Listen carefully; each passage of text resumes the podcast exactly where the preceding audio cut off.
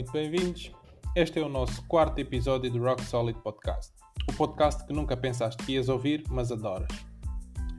Hoje vamos analisar os Big Tech, os chamados da Ford, Amazon, Apple, Facebook e Google.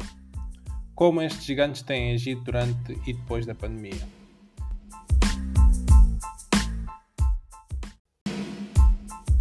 É sem choque que estes quatro gigantes vão emergir desta pandemia ainda mais fortes. Como já o disse várias vezes, o Covid não está a mudar nada, está apenas a acelerar uma mudança que já estava a acontecer. O futuro está a acontecer mais rápido.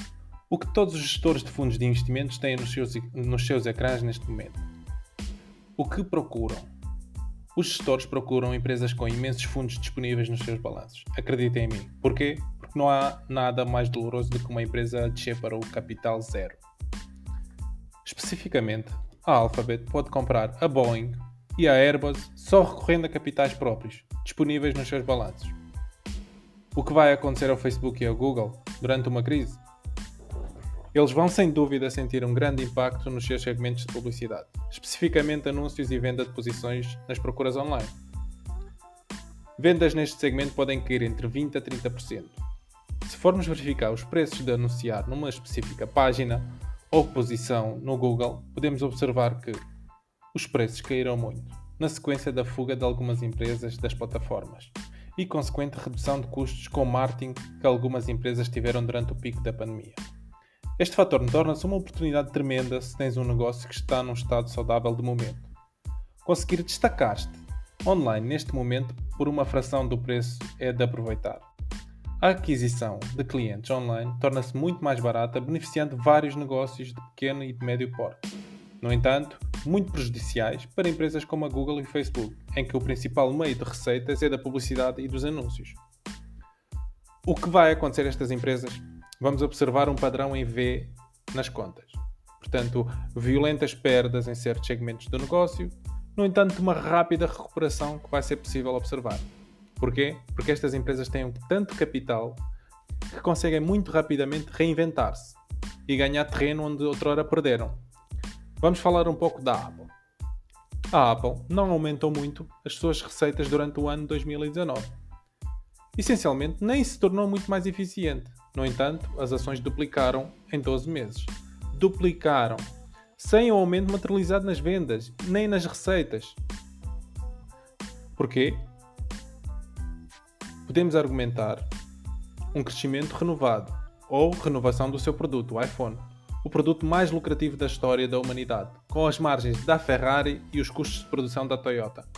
Neste sentido, eu prevejo uma desaceleração e um atraso nas compras ou uma demora na atualização de iPhones por parte dos consumidores os produtos, o iPhone em si, já está tão bom, tão avançado que os clientes não querem atualizar todos os anos, nem de 2 anos, talvez de 3 em 3 ou 4 em 4 ou de 5 em 5 em alguns casos.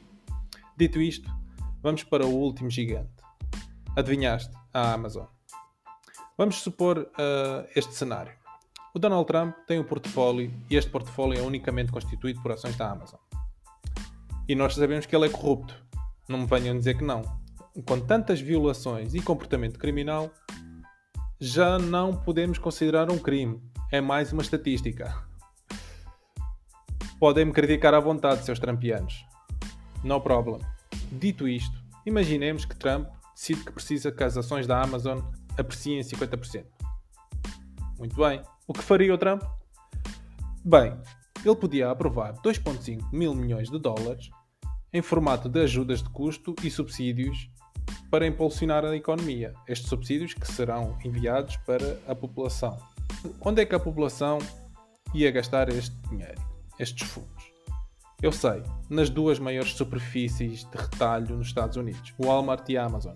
Enquanto os outros supermercados e, e retalhistas estão de portas fechadas. Os mais tradicionais estão de portas fechadas. 90% de, das empresas de retalho nos Estados Unidos ainda hoje estão fechadas.